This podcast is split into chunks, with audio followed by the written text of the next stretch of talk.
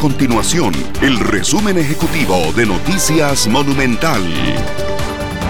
Hola, mi nombre es Fernanda Romero y estas son las informaciones más importantes del día en Noticias Monumental.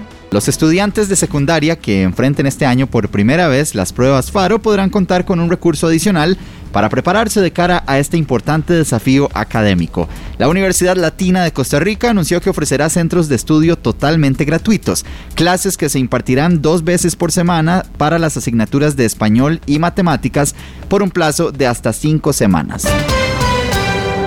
Sí, así es. Información importante que surge desde el Instituto Costarricense de Turismo, el ICT, porque ha dado a conocer que la aerolínea Southwest está reanudando vuelos hacia Costa Rica a partir del 6 de junio, luego de un año de estar suspendidos. Serán dos vuelos eh, que se estarán reanudando entre San José, también Houston y también Baltimore en Maryland. Así que para que usted lo tome en cuenta, buenas noticias para el sector turismo. Estas y otras informaciones usted las puede encontrar en nuestro sitio web www.monumental.co.cr. Nuestro compromiso es mantener a Costa Rica informada.